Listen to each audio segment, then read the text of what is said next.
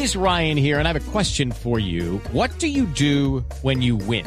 Like, are you a fist pumper? A woohooer, a hand clapper, a high fiver. I kind of like the high five, but if you want to hone in on those winning moves, check out Chumba Casino. At ChumbaCasino.com, choose from hundreds of social casino style games for your chance to redeem serious cash prizes. There are new game releases weekly, plus free daily bonuses. So don't wait. Start having the most fun ever at ChumbaCasino.com. No purchase necessary. BGW. Void were prohibited by law. See terms and conditions. 18 plus. Eh, uno siempre se pregunta sobre el tema de filtros, registros, legislación. ¿Uno cómo hace para identificar, para saber que una mujer está siendo víctima de trata de personas? Hay, hay unos indicadores, digamos. Nosotros tenemos toda una batería de indicadores, pero cuando trabajamos con servidores públicos y con comunidad general, ¿usted cómo puede identificar que una persona es víctima de trata? Primero pregúntese si esa persona es libre y autónoma. Si esa persona tiene libertad de moverse, si usted ve que siempre está con alguien que no puede salir del establecimiento, que la finca donde trabaja tiene alambre de púas y cerca electrificada y no puede salir, hay algo está pasando. Si es autónoma, si puede decidir desde cómo se viste hasta que come, si se comunica con su familia. Además de eso, pregúntese otras cosas. Pregúntese si una persona le pide ayuda, créale. Si, si, por ejemplo, una persona te coge en la calle y te dice, o estás tomándote un trago en un bar y una persona se te acerca y te dice, necesito ayuda, créale créale reporte. Hay una línea gratuita que funciona 24 horas, 7 días a la semana, donde se pueden reportar estos casos. ¿Cuál es? 018 52 2020. Entonces, eso es lo primero, ¿no? Yo, nosotros consideramos que también es importante, y por eso estos espacios los agradecemos tanto, contarle a la gente que esto es una realidad y que está más cercana. Marta nos cuenta un caso, que es el caso de miles de mujeres en el país, de una persona que no tenía unas opciones de trabajo, de una persona que no tenía un nivel de educación alto, pero cuando uno entra a mirar casos de trata, ahí se encuentra hombres, hombres profesionales, mujeres de un alto nivel económico, niñas de colegios privados, niños de universidad. Es decir, eso es un delito en el cual todos podemos ser víctimas. Y bueno, hay una excusa y es, por ejemplo, en algunos casos, es que saben a qué van. Entonces hay una responsabilidad que también ayuda a deteriorar, a afectar a muchos hombres y mujeres que se, que se exponen al tema de la trata.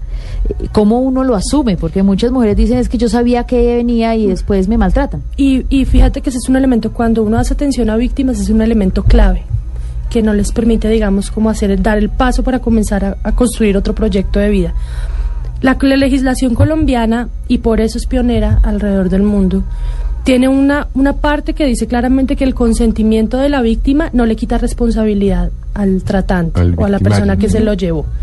Entonces, y pasa mucho, nosotros cuando hacemos talleres, por ejemplo, con las mujeres que ejercen prostitución en Bogotá y en otras ciudades del país, ellas nos cuentan, no, yo, yo sé a qué me voy, o sea, yo sé, no sé qué, sí, me va mal, pero ajá, pero no importa, pero, pero no, o sea, hay que ser consciente que usted puede saber a qué se va, pero usted fue víctima de un delito, porque es que la trata de personas pisotea la dignidad de los seres humanos y por principio usted no puede renunciar a su, a su dignidad.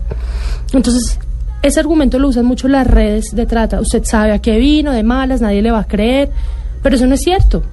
No es cierto porque la misma ley colombiana dice que el consentimiento no le quita responsabilidad a la persona. ¿Y a quien comete el delito? A quien comete el delito. Y por supuesto, pues es también la, la diferencia entre lo que creen que van a hacer y lo que realmente a lo que realmente la someten, que es a una prisión, es a una cárcel, es a vender su cuerpo, Exacto. es a estar eh, esclavizadas, Mabel.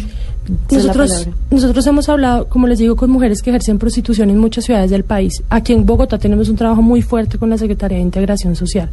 Y tú hablas con ellas, y muchas, no todas, obviamente, te dicen eso.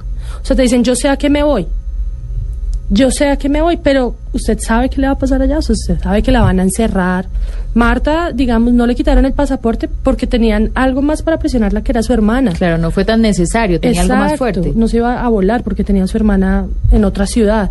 Pero generalmente, ¿qué pasa? Si les quitan los documentos y está la amenaza de si tú pides ayuda te van a deportar como una delincuente. Claro. Porque eres inmigrante es ilegal. Marta, la culpa. ¿Cómo luchar por esa culpa y ese maltrato? Eh, psicológico que por tanto tiempo, como acaba de decir Ivonne, pues le meten a la mujer de que usted sabía que venía de malas. ¿Usted lo ha podido superar?